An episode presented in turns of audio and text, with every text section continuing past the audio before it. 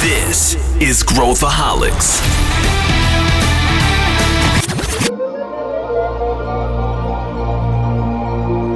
This is Growthaholics. Olá, aqui é Pedro Weingerter e esse é Growthaholics, o podcast para quem adora inovação e empreendedorismo. O tema hoje é tendência, faz parte dessa série que a gente está criando de episódios, onde a gente vai dissecar as tendências que os Acers e as Acers apontaram, apontam aí para os próximos anos. E hoje a gente vai falar das tendências de educação. Ninguém melhor que esta dupla que eu tenho hoje para a gente apontar as principais tendências que a gente está vendo. Eu estou aqui com Chayenne Metri, vulgo Chay, tudo bem? Bem-vinda. Sua primeira aparição aqui no Growthaholics. Tudo bem, Chay? Olá, Pedro, tudo bem? Primeira vez aqui, nunca gravei podcast, estou um pouco nervosa, mas me apresentando aqui melhor, sou a de Produto da Future Dojo. Vim dividir aqui uma. Tem... Já posso falar, Pedro? Como é Não, é? calma, segura que é eu ainda spoiler? vou apresentar o Felipe. Não dá spoiler. É spoiler? Não dá spoiler. Ela tá, tá cheia das. tá transbordando tendências no cérebro da Shai. E já vou chamar o Felipe Collins. Felipe Collins novamente aqui. E o Felipe Collins, como head aqui da Future Dojo, vai destilar com seu corte de cabelo moderno, atualíssimo aí. Tudo bem, Felipe? Olá, Pedro. Olá, Chay. Olá, ouvinte. Você, infelizmente, não tem o prazer de ver o meu lindo corte de cabelo neste dia, porém, acredite que ele está fantástico.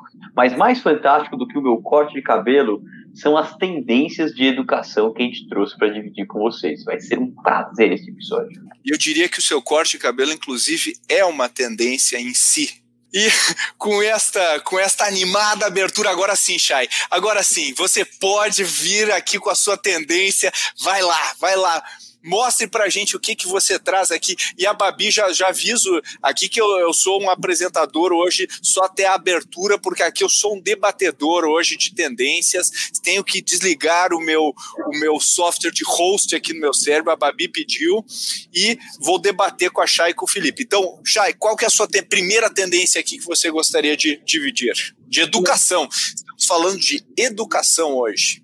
A primeira tendência, acho que como mulher aqui entre nós, né, a única mulher aqui junto com a Babi, é, já quero dividir uma justamente sobre inclusão na educação. Peguei isso no, no Future Learn, tá? Eles fizeram um reporte muito legal de educação para 2021, depois te libera aí melhor. Coloca nas anotações aqui do episódio mas é sobre o poder de transformação da educação e de como as gerações milênios e Gen Z estão carregando isso para dentro da, da criação de cursos, da demanda de cursos e tudo mais. Então, Olha, eu vou trazer uns números, tá, do report. Vou trazer uns números aqui. É, 56% dos millennials acreditam que a educação tem poder de desenvolver tecnologias para criar comunidades mais sustentáveis. E os Gen Z acreditam 50% que a educação tem o poder de salvar o planeta. Ou seja, a gente tem, tem uma Olha resposta lá, aí, a gente tem uma resposta. Um a cada cinco millennials acreditam fortemente que a educação online garante benefícios similares à educação formal. Aqui já indo para uma questão de percepção sobre a educação dessas gerações, tá? Que aí já é outra tendência, já estou dando spoiler, Pedro, aprendi com você, já estou dando spoiler aqui. E também as mulheres consomem mais educação online do que os homens, elas buscam mais. A gente tem isso aqui também no report.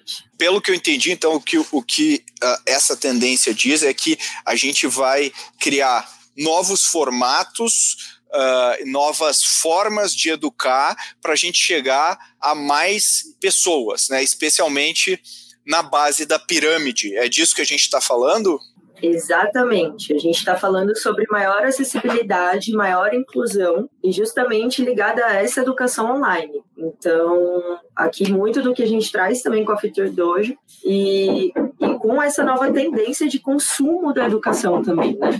de preferir a educação online, de, de ver a educação online com tanta relevância ou mais relevância do que a educação formal. Comparado a, a gerações anteriores, isso era as gerações anteriores, para você ter noção, Pedro, apenas 14% via benefícios similares na educação online perante a educação formal. Então a gente tem um aumento aí significativo e um poder muito grande, né, desse novo formato, tanto de chegarem mais pessoas, de falar de mais assuntos e de novas pessoas criarem esses assuntos. Né? Se eu puder contribuir e dar um exemplo do que a Chay está falando, tem uma startup que a gente já avaliou e já conhece os empreendedores, que é a Chat Class, e ela promove educação por WhatsApp.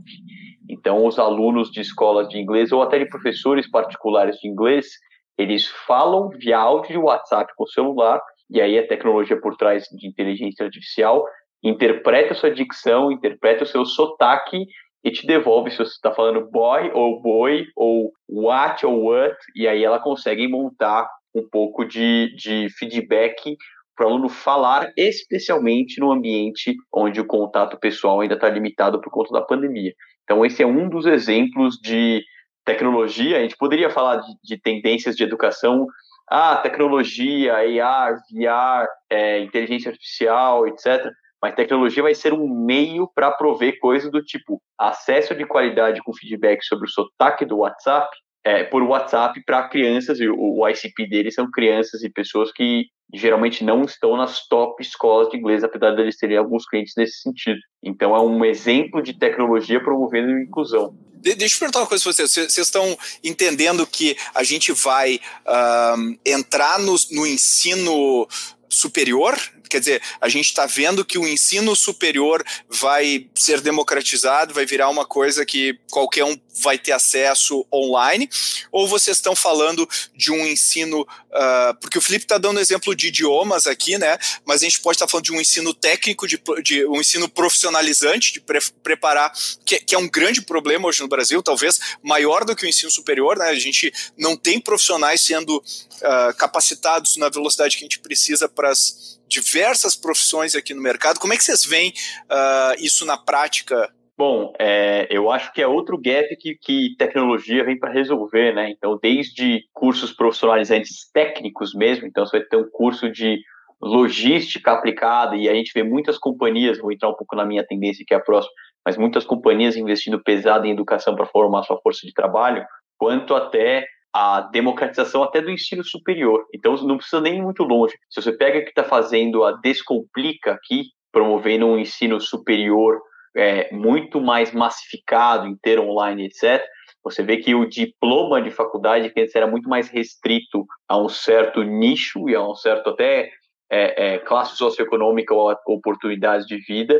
hoje está muito mais democratizado. Isso não quer dizer que instituições de super reputação vão perder é, massivamente todos os seus alunos ou que elas vão ser absolutamente inúteis ou estão fadadas ao fracasso, mas sim você prover mais acesso a esse tipo de conhecimento para mais pessoas por meio de tecnologia. Então, a parte de digital escala bastante este tipo também de inclusão. Exatamente, aqui só reforçando, eu estou até procurando aqui o um estudo, mas várias cidades aqui no Brasil, inclusive, não, não conseguem nem oferecer o ensino superior de acordo com a demanda, né? E várias pessoas, obviamente, não conseguem nem chegar nesse ensino. Então, a partir do momento que a gente tem ele adaptado ou ensino técnico é, de qualidade e acessível, a gente consegue democratizar isso ainda mais. Tá? Hoje, e hoje a gente tem organizações, instituições de ensino é, não formais com tanta credibilidade no mercado quanto muitas universidades né, no país. É, eu, eu, ou seja, é a combinação da, da, acessibilidade, né? Mais pessoas vão ter acesso à, à banda, uh, vai ficando mais barato. Aliás, isso é crítico chegar na base da pirâmide para que a gente consiga viabilizar esse modelo. Uh, métodos de ensino que permitam que as pessoas aprendem, aprendam e a questão cultural mesmo, de eu me dispor a parar para aprender né? E às vezes até usando o device que eu tenho na, naquela ocasião, né? Usando meu celular, usando né, o, a penetração de smartphones está aumentando. Então, modelos de negócio que consigam chegar nessa fatia da população e realmente uh, cumprir o job de, de elevar o nível de skill né, para que consiga fazer um determinado trabalho. Eu acho que, que essa é uma tendência uh, bem forte e eu acho que isso que isso veio para ficar e tem muita oportunidade ainda para empreender e criar modelos de negócio nessa área. É, se você parar para pensar, o montante total sendo investido em edtechs, em startups de educação, nesse ano já passa, é o forecast de 655 deals pelo CB Insights, com um total de 11 bilhões investidos. É, é o segundo maior ano desde que a gente começou essa, essa métrica, perdendo só para o ano passado, com 12 bi 604 deals. Claro que tem uma possibilidade de ter algum deal megalomania que puxa isso para cima. Então, a, a questão aqui é a tecnologia feita para promover essa inclusão, para promover esse acesso à educação para todo mundo, ela já está sendo investida e não está no começo. Tem alguns, algumas companhias que, que levantaram 200 milhões, 300 milhões, 500 milhões de dólares. A gente está falando especificamente de alguns LMS, que são Learning Management Systems, a plataforma que roda desde curso livre até é, faculdades inteiras ou cursos é, específicos online. E eles levantando esse dinheiro, eles conseguem A, atingir um número maior de clientes e de alunos e B, prover outros diferenciais para acesso. Então, a gente está falando de gamificação, a gente está falando de project-based learning, que é uma tendência também que a gente talvez não discuta tão a fundo, mas é a tendência de modelo de ensino. Você discute muito mais essa relação do híbrido, porque se você for pensar, já era uma dominante é, acrescente dos, dos cursos online assíncronos e síncronos também. Mas pós-pandemia, quando você não teve outra opção, você teve que fazer só online. E como você teve que fazer só online, se tornou um hábito e comportamento. Apesar do físico voltar, o online não vai embora. Ele tem um share muito maior, proporcional tanto na carteira quanto até no top of mind de quero me capacitar, onde é que eu busco informação, onde é que eu busco conhecimento. É, e eu acho que tem um elemento aí também que a gente, uh, Felipe falou ano passado, que é a inteligência artificial, né? Se a gente né, conseguir customizar um plano de estudo especificamente para cada aluno de, de, que a gente estiver falando, e aí a Chay está conversando com a, a, a, máquina e ela fala, olha, eu sei isso, sei aquilo, e a máquina começa a fazer algumas perguntas já meio que posiciona ela em determinado cluster de, de nível de aprendizado, ela já vai dando exercícios à medida que a chave vai evoluindo, ela vai dando outros recursos e tudo mais. Eventualmente, o próprio AI pode uh, levar a chave até o mercado de trabalho e conectar ela com, uma, com um lugar onde precise de pessoas exatamente com esse skill. Quer dizer, eu acho que tem, tem muita coisa que a gente consegue fazer com automatização e usando todos esses recursos que a gente está falando aqui. Então, acho que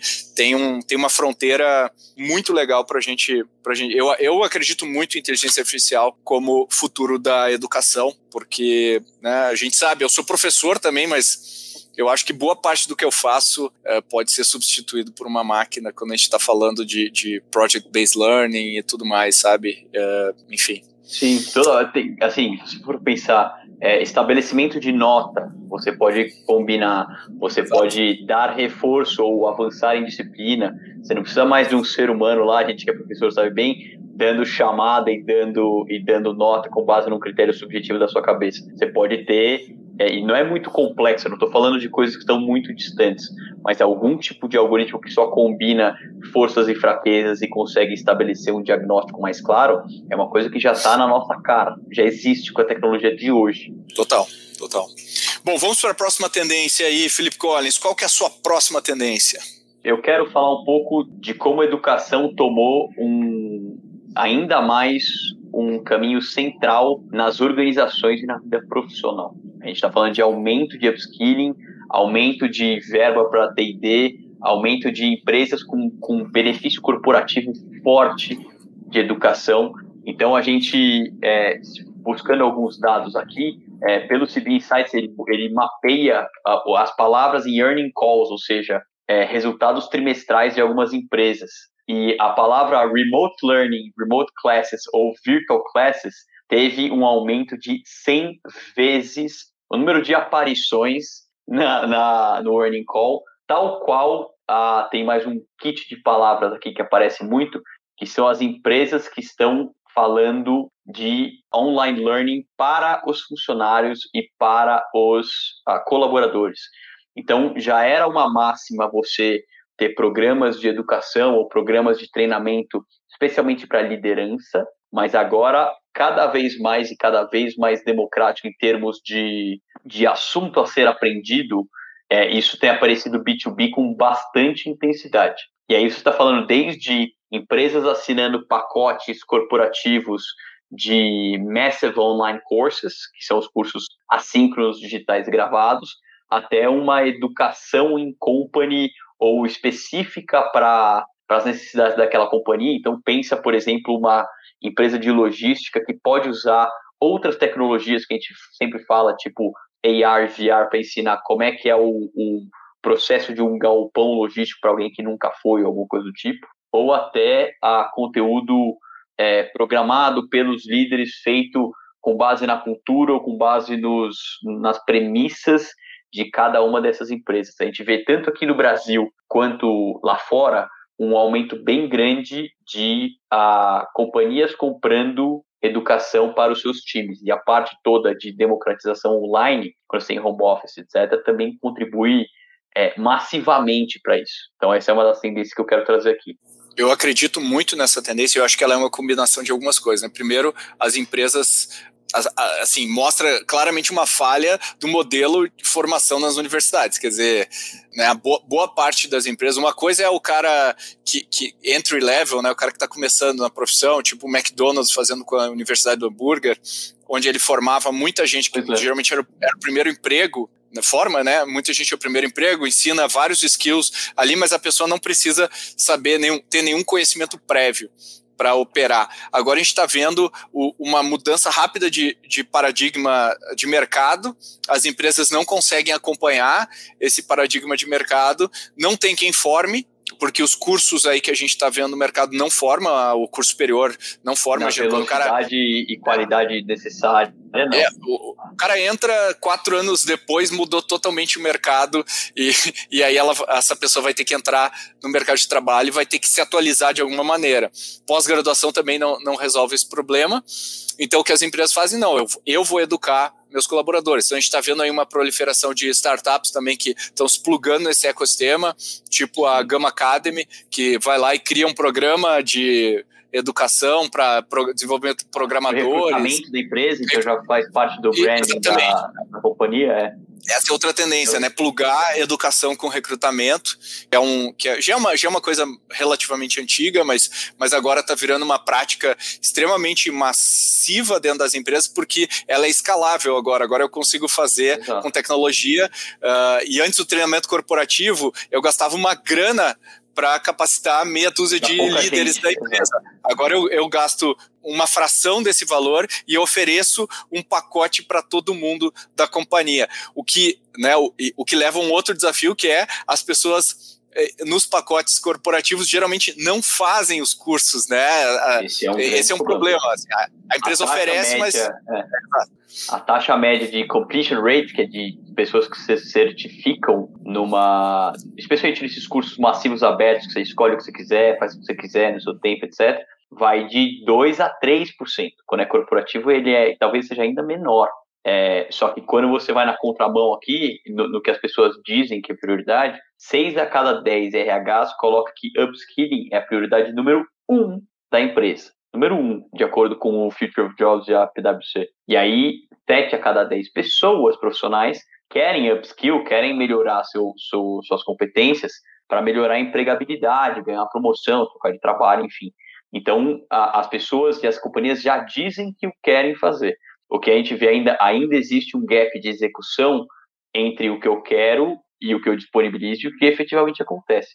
Mas é, outras plataformas ou outras mecânicas de gamificação, pensa até, eu vou dar um outro exemplo de idiomas tipo Duolingo, que gamifica a sua jornada, eles aparecem para tentar aumentar esse completion rate. Porque senão você fica um pouco no paradoxo da escolha, do tipo, tenho várias coisas para fazer, tenho o meu próprio tempo, posso determinar do jeito que eu quiser, no final você não faz nada. É tipo quando você está no, no sexta-feira à noite, pipoquinha no sofá, catálogo da Netflix, e a hora que você escolhe uma série ou um filme, você já está todo dormindo. É, o meu hobby é, é escolher filme no catálogo da Netflix. Né? eu vou dar um passo para trás aqui, porque eu gosto bastante dessa tendência, porque uma, ela conversa com a primeira tendência que eu trouxe, né? É, boa parte dessas gerações que eu estava falando lá, que acreditam na educação como uma ferramenta de inclusão, né, em tornar a educação mais acessível, elas, essas gerações, elas também veem a educação é, para desenvolvimento pessoal, né? Coisa que as gerações anteriores não viam tanto. Então, isso é uma demanda também dos colaboradores, e aí vira toda essa demanda que é a grande tendência que o Fê trouxe. Então, então eu gosto por causa disso, né? Não só o lado ali decisor, mas o lado do colaborador que também busca isso, apesar da gente ainda ter esse gap da execução, como o Felipe bem trouxe aqui também. É, e aí até me traz um pouco desse problema que dessa, o mercado muda, né? Muda o tempo inteiro. Esse último, esses últimos dois anos que a gente viveu nem se fale. Então, acho que ficou na nossa cara, ali, escancarado. É, e aí eu já vou entrar numa, num terceiro ponto aqui de competências humanas, né? De como a gente estava distante disso e de como isso hoje é quase que superpoder, né? A gente está preparado para um monte de coisa, mas não necessariamente para negociar, é, não necessariamente para se comunicar. Então, e cada vez menos, né? Com isolamento, esse, esse problema foi, é, alguns, vários problemas foram se tornando maiores nessa, nessa formação de competências humanas. Então, é, é um buraco bem interessante aqui para a gente abordar também. Super, Chay. Eu acho muito legal isso que tu falou antes, né? Que as gerações mais novas é, têm uma relação diferente com a educação, né?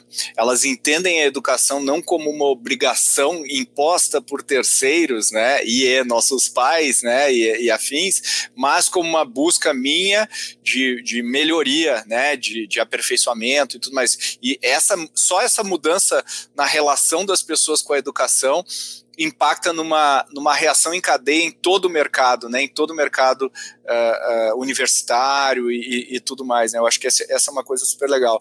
Isso que tu falou, né, das tendências, uh, né, do o soft skill vira hard skill, né, é, que, que, é, que é basicamente o que a gente está vendo aqui, né, quer dizer, ninguém nos ensina a liderar, né, por isso que o Brasil é o país dos gerentes, só tem gerente, não tem líder, né, ninguém nos ensina como, como transitar no mundo, né, como que eu penso sobre as coisas, como que eu penso sobre a minha vida, como, quer dizer, a gente está tá meio remetendo lá ao, ao Sócrates, né, caminhando na, na rua lá e perguntando para as pessoas, né, qual o sentido da, da sua vida, e acho que é um pouco do que a gente está vivendo agora, né, a educação servindo como uma ferramenta para a gente significar o que a gente faz, para a gente entender melhor e para a gente desenvolver aquilo que a máquina não vai fazer, né? Porque a máquina não vai conseguir fazer o trabalho humano, né? E então, se a tendência é que tudo que é medido por produtividade vai ser substituído por máquina, uh, então eu, vou, eu tenho que focar naquilo que não é medido por produtividade, ou seja, Exato. nossos skills de relação com as pessoas, né? Aqui, para trazer uma pimenta para essa discussão, 92% dos RHs valorizam mais soft skills do que domínio técnico. Então é uma, é uma linha aqui também de discussão. E se eu for começar a falar sobre formato, o formato importa também. A gente está falando de, de educação, a gente já falou desde a aula por WhatsApp, a gente falou de Massive Online Courses, que é o que massifica, mas tem um formato que tem ganhado muita repercussão recentemente, muita atração recentemente, que é o que a gente chama de cohort-based ou baseado em turmas e cohort. Tem algumas edtechs lá fora, como a Maven, que levantaram um bom dinheiro de Andreessen Horowitz e outros apostando em cohort. É, aqui no Brasil, poucas empresas ainda fazem, mas o cohort é quando você é, coloca, tem uma parte assíncrona, teoria ou de explicação, e tem uma parte síncrona e prática.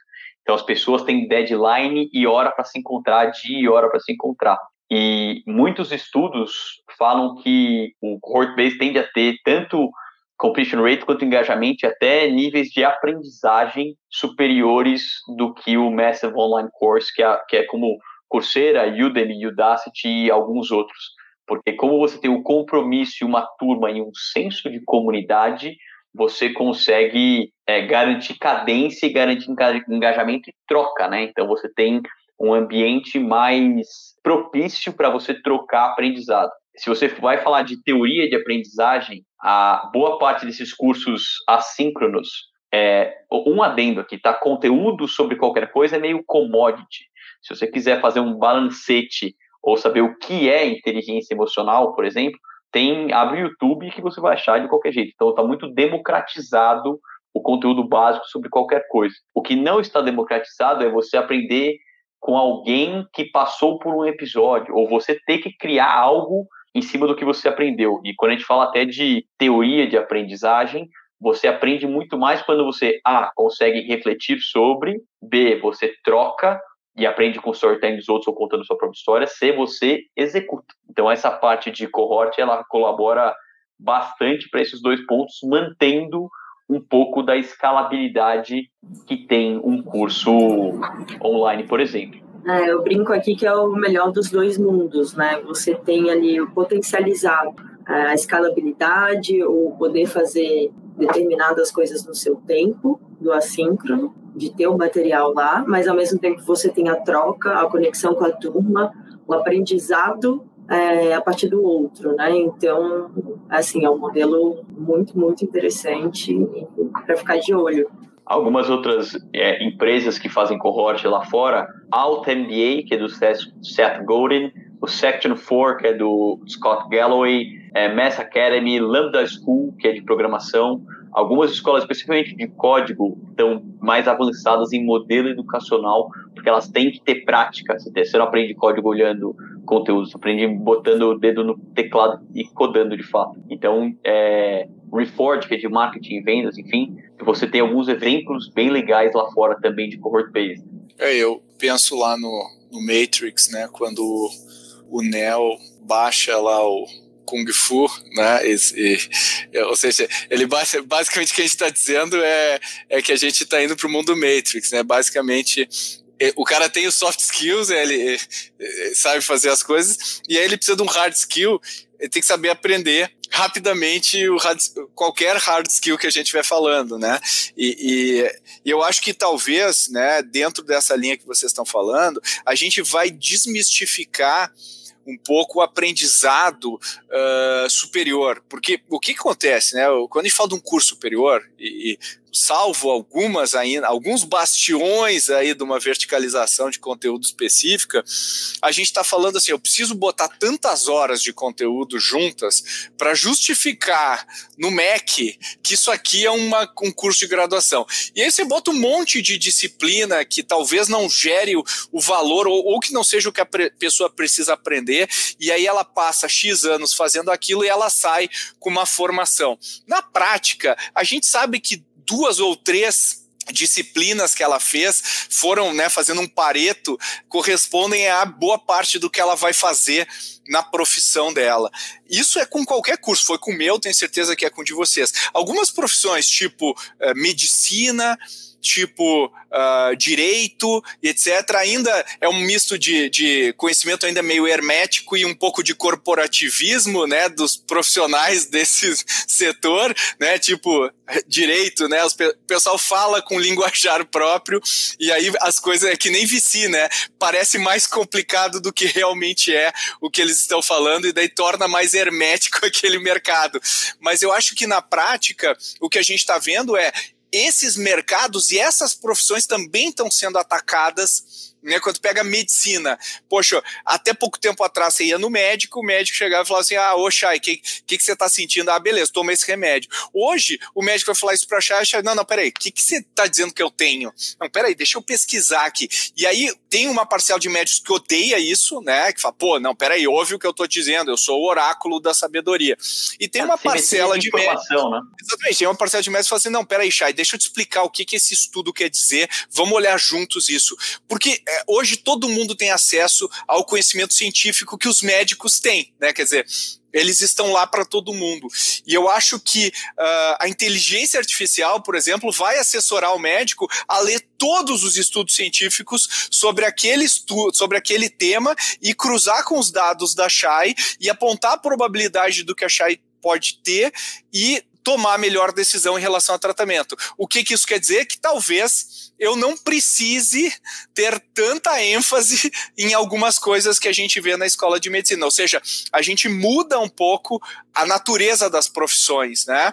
Uh, isso é uma coisa bastante dramática, ou seja, não é só a educação, a educação também é impactada pelo que acontece em outras profissões. Faz algum sentido isso que eu estou dizendo para vocês? Faz, é, faz, mas eu tenho um contraponto aqui, que a gente está falando de assimetria de informação, mas tem uma tendência que eu não gosto e ainda tá, acho que já está atingindo o auge do Brasil, que é o cara que vende curso para ensinar a vender curso, ou o cara que se baseia numa, numa assimetria de informação, tipo, é, é, faça day trade e fique milionário em 30 minutos, ou emagreça 6 quilos até semana que vem, etc. Então ainda existe, só que mais pulverizado, muita assimetria de informação gerando gente comprando curso, com perdão da palavra aqui, picareta muitas vezes. Então, é, isso é empoderado, mais massificado, especificamente porque é muito fácil hoje você criar um curso de qualquer coisa e colocar na rua. E eu não estou na crítica a marketplaces ou essa facilidade, porque isso é ótimo. Porque muita gente de nicho e gente que não teria nem bala, nem paciência para fazer isso com as próprias pernas, é, é, consegue. Então você vê, por exemplo, o faturamento de Hotmart, que já é o unicórnio para empresa lá fora, o faturamento de alguns desses marketplaces, eles são impulsionados por esses creators de curso único. É uma forma até de, de um criador monetizar o seu conhecimento. Mas a, a parte negativa dessa tendência é porque você começa eventualmente a bater pau para maluco, você começa a dar dinheiro para pessoas com falsas promessas. E hoje eu começo a ver que está no auge e talvez até começando a cair em decadência a parte ruim disso por causa de aumento de senso crítico das pessoas. E um, mas sempre que aparece momento de maior desespero, instabilidade macroeconômica, turbulência, é, alguém que perdeu o emprego, que vai empreender alguma coisa do tipo, esse número de cursos sobe porque é uma, é uma promessa de life changing. Assim. Então, a, tem, a parte boa é, nunca foi tão fácil na história você criar e distribuir conteúdo educacional, assíncrono ou síncrono. A parte ruim é, isso abriu a porteira para todo mundo. é, eu só não sei se eu concordo se está em decadência, Felipe, infelizmente. Eu ah, também é. acho que não tá. Eu acho que ele ainda vai ter um ponto de, de inflexão uh, futuro, mas se a gente for ver, assim, é um pouco é um pouco do que acontece com as fake news, né? Uh, a gente vê uma, a redução da confiança da população em relação aos meios tradicionais de comunicação, e aí as pessoas começam a confiar nas pessoas que influenciam elas mais do que os meios de comunicação. Exato. E aí começa a descalibrar, né? De repente eu recebo uma informação de que, sei lá, vacina do Covid da AIDS, por exemplo, que é uma coisa absolutamente louca, mas que uh, uh, não tem um fact-check, assim, para pelo menos dizer né? O que, que então é um, mar, é um marketplace livre, né? Sem nenhum tipo de o que me leva a crer que dentro do dentro do, do mercado de educação a mesma coisa que é uma, uma crise de confiança nas instituições clássicas de educação faz com que eu como influenciador possa posicionar o meu produto junto às pessoas de uma maneira muito mais fácil, a pessoa consegue pagar de uma maneira muito mais fácil, o que surge também uma oportunidade da gente criar um, um, um fact-check de infoprodutos, ou seja, pô, a Shai tá vendendo aquilo, mas deixa eu consultar lá no, no, no educationhub.com lá a qualidade do infoproduto que ela tá vendendo e o output que uh, eu vou ter em termos de, de resultado final se eu fizer esse curso. Então, esse é um produto, ó, quem tá ouvindo, essa é uma, essa é uma startup aí para ser construída, né? Eu fiz um benchmark, tava fazendo benchmark de estratégia de crescimento para educação, a gente sempre faz. Só que o que me pega é o remarketing. Aí me veio no remarketing um cara falando assim: você vai vender 200 mil em cursos sem gerar valor para o seu consumidor. Vou te ensinar as táticas mais persuasivas e não sei o que lá. E basicamente o que o cara estava tentando me vender naquele anúncio era: deixa eu ganhar dinheiro na conta de uns tontos, enquanto eu vendo uma coisa que não entrega valor para eles. A gente está nesse nível de, de é, agressividade comercial versus entrega de valor. Ah, exatamente isso. E o Pedro fez uma comparação aqui que muito boa, né? Que citou ali a fake news. E eu aqui como jornalista, apesar de não praticante, é... me bateu muito bem, assim, porque é justamente e aí me volta para a questão da educação e da questão das competências humanas, né? Das competências humanas hoje em serem hard skills, porque educação é ter senso crítico, é ter pensamento crítico. E se a educação formal já não faz mais isso, quem é que vai fazer? Né? Onde a gente faz? De onde vem? Então, acho que essa é a grande reflexão e o desafio para todo mundo que está trabalhando com educação hoje. Qual o formato? Como a gente consegue levar isso? Legal. É, não, é, é, o, o, problema é o seguinte: o nosso cérebro é o mesmo há 10 mil anos. E aí a gente coloca novas ferramentas como se elas fossem né, absolutamente revolucionar. E na verdade, as pessoas, como aprendiam há 10 mil anos, era sentando do lado, olhando a outra pessoa fazer, experimentando, tentando, errando. E há 10 mil anos atrás, os skills humanos eram mais importantes do que os skills né, específicos. Aí veio a, a, a agricultura, a, a criação das cidades, e aí surgiu a especialização, né? De repente veio o cara, o ferreiro, o, o marceneiro e o cozinheiro e tudo mais, mas uh, uh, e aí surgiu a especialização e cursos específicos vieram para cá. O que a gente está falando é uma volta ao, à Grécia antiga lá, onde quando a gente aprende, né, o, quando o cara aprende filosofia, ele aprende a pensar, né, a pessoa aprende a pensar e pensar com a sua própria cabeça para tomar as melhores decisões. E hoje, se, o, se a pessoa cai no conto do fique rico com blá blá blá, é por causa do gap de, de educação que a Chay é. falou como primeira tendência, ou seja, é é se a base da pirâmide não tem o senso crítico para saber discernir o que, que é o, né, uma educação Não é a financeira. base da pirâmide, tá? É, é, é, é importante Se fosse, seria mais fácil, mas não é. Mais não é. fácil de resolver. Tem, tem razão. Então a gente vê mesmo, quando a gente vê, por exemplo, é só ver comentários nas mídias sociais. Né, é, é, o cara posta alguma coisa, alguém posta alguma coisa. Os comentários são de pessoas que absolutamente não têm nenhuma interpretação de texto. As pessoas não conseguem mapear a ironia. A gente está numa época em que a ironia sumiu, né? Assim, é, é impossível você ser irônico. Você tem que botar um disclaimer na sua, no seu post dizendo contém ironia. O que é, o que é irônico em si, né? fazer isso. Mas isso mostra uma.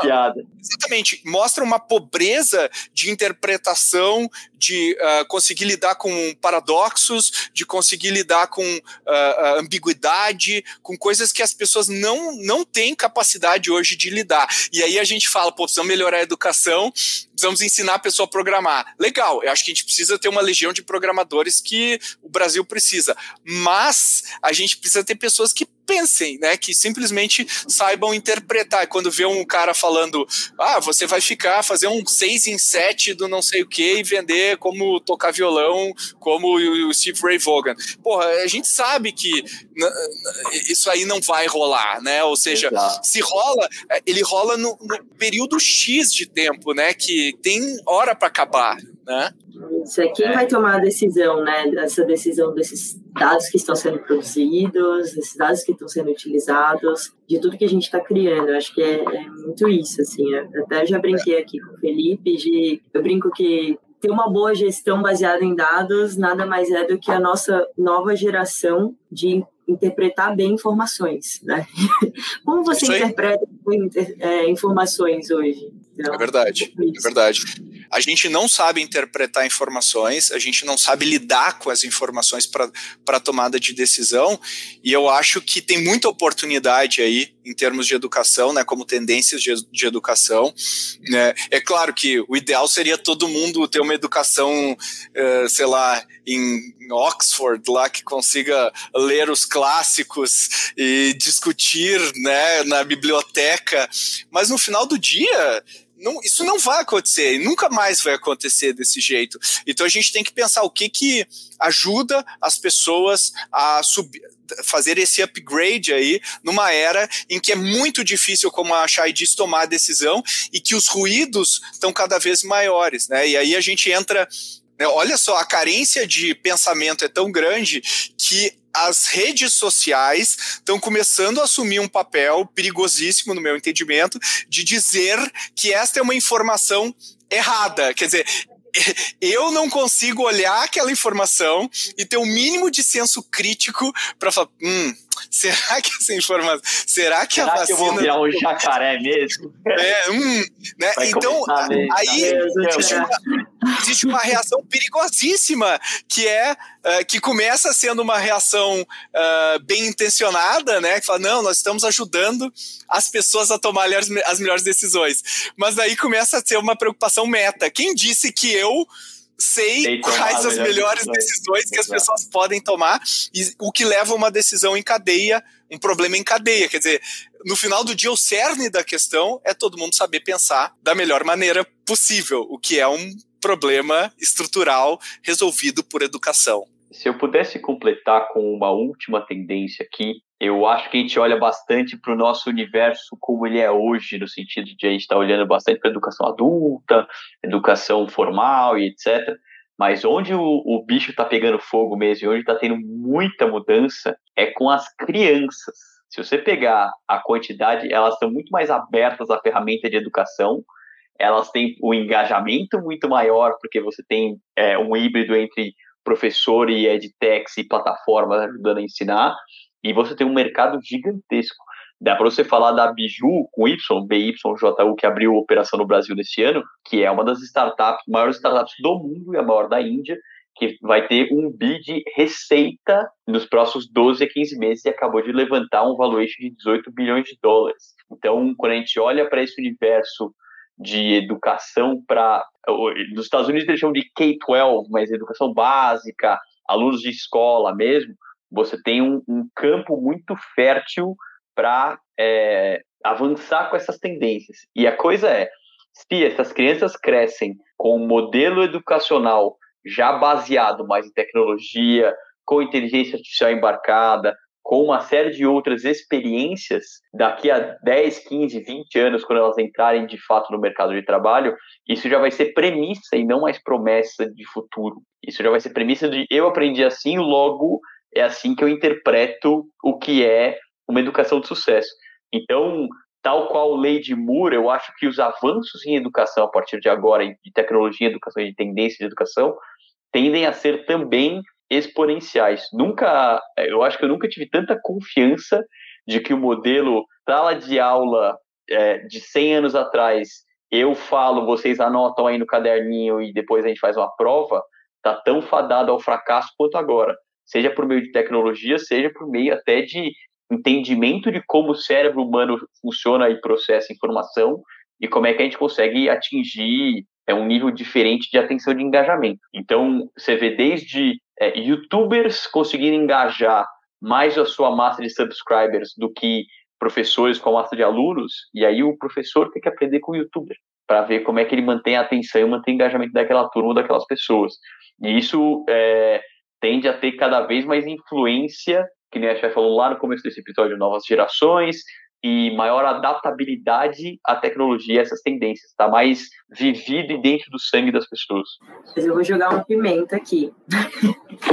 eu vou jogar uma pimenta reforçando algo que eu estou reforçando muito aqui hoje, mas eu li uma matéria na, na BBC faz um tempo é, sobre que até os nativos digitais, né, essa geração mais nova, justamente as crianças que estamos falando, que até elas não sabem buscar conhecimento na internet, né, uma, diz o relatório da, da OCDE. Então, então, eu queria trazer isso justamente porque é essa visão a gente tem aqui falado muito dessas competências de tecnologia, da tecnologia como meio, e, e tô zero tirando isso, tá? É, esse lado, essa, essa parte que vai mudar, está mudando e tem que mudar. E como o Pedro falou, eu também acredito muito, isso vai trazer benefícios para a educação é, que estão na nossa cara, a gente só ainda não sabe direito como usar. Só que eu vejo um movimento da gente querendo se tornar cada vez mais máquina e menos humano. E aí, justamente nisso, nesse discernimento crítico que a gente vai perdendo e vai perdendo esse ponto central da educação. Então, esse relatório, e aí eu só queria jogar isso aqui justamente pra, só para minutos finais. Eu não discordo, não. Eu não discordo, não. Pimenta, mas eu concordo. A figura de um tutor, de um, como a gente diz na dor, de um sensei, de alguém que tem já alguma experiência prévia ou senso crítico no tema ou na vida, que vai te ajudar a curar conteúdo e curar informação, eu acho que era fundamental. É, o acesso a essa informação que ficou mais fácil. Tem, claro, problemas algorítmicos e de busca de informação de qualidade, mas aí você resolve também com curadoria. Eu, eu concordo, eu concordo bastante com isso. E eu acho que existe um perigo da gente começar, ah, vou aprender com o, com o youtuber, como que eu prendo a atenção da, da, da molecada. Eu acho que o risco com isso é a gente uh, tá sempre, uh, né, che chega no extremo da dancinha do TikTok para manter a atenção da, da, das pessoas e em vez de olhar o, o, hard work, né, porque a gente só aprende com hard work. A gente não tem como aprender uh, fazendo, fazendo coisas uh, uh, fáceis, né? O ser humano aprende quando a gente se coloca num gap de dificuldade, é um quando a gente mental, exato. Exatamente. É. Então, então existe uma tendência dos professores falar assim: "Ah, não, esta geração funciona na base do TikTok, então eu vou me adaptar. Só que ao se adaptar, ele torna o seu conteúdo medíocre, né, a sua aula medíocre, e não ensina de fato os skills que essas pessoas precisam para lidar com o mundo à sua volta. Então existe uma, uma, um flip side aí da, da tecnologia que é a gente começar a ficar cada vez mais superficial e, e não colocar o esforço necessário para aprender. E aí onde eu acho que eu entra o pulo do gato da oportunidade da educação nova, né, que é pensar como que a tecnologia pode fazer isso. A gente vai, até 2050 a gente vai ter quase 10 bilhões de pessoas no mundo. Como que a gente educa essa galera em escala? Eu acho que esse é o grande desafio que a gente tem que pensar aqui, porque a gente só pensa no nosso microcosmo que já é complicadíssimo. O Brasil aqui com 200 e tantos milhões de habitantes. Agora tu imagina um continente africano, né? Tu imagina um Oriente Médio que, que, que vários lugares ainda vivem na Idade Média, né? Literalmente, né? Com Afeganistão, com vários lugares. Como que a gente faz com que a gente ajude globalmente né, a, os povos né, e, a, e, esses 10 bilhões de habitantes aí do mundo a se educarem? Acho que esse é o, é o grande problema que a gente vai se deparar daqui para frente, né? É, sobre o teu primeiro ponto, é verdade. A, a, pirâmide que a gente fala que é a pirâmide de aprendizagem, que antes era 70, 20, 10, 70% você aprende fazendo, 20 conversando e só 10 com a leitura, leitura ou assistir ou aprendizado passivo, eu acho que ela vai ficar ainda mais esticada. Então, o TikTok ou a parte de micro, micro, micro learning é para você saber o que é e como fazer minimamente. Então, tem até um venture capitalist que faz, acho que é o, não é o Mark Andreessen, que fazia os Snapstorms, que ele explicava conceitos de venture capital, de capital de risco, no Snapchat, quando o Snapchat ainda era alguma coisa. Mas isso não te faz um investidor de risco ou um empreendedor de sucesso, porque você sabe o que é uma diluição. Isso você tem o mínimo que, o mínimo que você precisa. A partir daí que você vai começar a construir o teu próprio repertório. E sobre, é, para dar uma estatística também para correlacionar com esse até 2050, 10 milhões de pessoas, até 2030 é, vai existir um computador com a mesma capacidade de um cérebro humano inteiro. Até 2050 tem computador com a capacidade de processamento de todos os cérebros humanos. Eu não faço a menor ideia do que isso representa em potencial de automatizar, escalar, trabalhar informação ou alguma coisa do tipo. Olha aí, mas eu tenho certeza que esse computador vai saber. Provavelmente. Provavelmente. Isso é bom. É, não sei, não sei, mas tudo bem, até lá a gente já vai ser escravos deles mesmo, e, enfim, ou ser eliminados. Então esse problema é, todo esse episódio foi absolutamente irrelevante está resolvido o problema. E... Vamos nos deixar ser escravizados pelas máquinas. Essa é a mensagem final. Boa. Já estamos sendo, né? Quando a gente fica só curtindo as coisas, a gente já está assim, meio escravizado pelas máquinas. Mas vamos lá, gente. Queria agradecer, acho que foi um super debate. Espero que você que está nos ouvindo tenha tirado vários insights. E eu espero que você, Chay, e você, Felipe Collins, também tenham curtido de participar deste debate absolutamente desestruturado e divertido que a gente fez agora. Muito bem. Se você tem uma tendência de educação que a gente não falou, comente neste episódio. Mande para nós. Se você tiver um truco, se você quiser escravizar suas máquinas, se você quiser falar que tá tudo errado, por favor, mande o seu alô, mande o seu afago, o seu carinho para nós. Você tá querendo roubar o meu, meu job, né, cara? Eu quero lotar a sua caixa de entrada. Eu, Babi, o Felipe tá querendo roubar minha vaga aqui, hein? Vou ficar desempregado. Ele tá querendo lotar o meu e-mail, isso sim. Isso aí, queremos que você lote o e-mail da Babi. Essa é a nossa meta. Podcast arroba goace.vc. De verdade, a gente gosta de receber os seus feedbacks. Muito obrigado, Cheyenne Metri, pela sua primeira participação. Muito legal. Esperamos que você volte aqui a este espaço digital de educação também e geração de insights online. Muito obrigada, Pedro. Já estou ansiosa para o próximo. É, não vou, não tenho esse tom de radialista, mas gostei. Gostei do. do eu me sinto. Eu, tô me sentindo menos ameaçado por você, Chay. Então, o Babi, por favor, a Chay mais e o mas Felipe. Mas espera depois do meu, do meu quinto episódio. Aí a gente conversa de novo. Ai, ai, ai, tô ferrado. Tá bom, no final, no final do dia as máquinas vão roubar todos os nossos lugares, né? Então teremos um AI apresentando esse podcast. Eu ia pôr a voz do Google aqui, mas vai dar muito trabalho. Boa. Então, muito obrigado e até a semana que vem. Não deixe de compartilhar este episódio, você que está nos ouvindo. Um abraço. This is Growth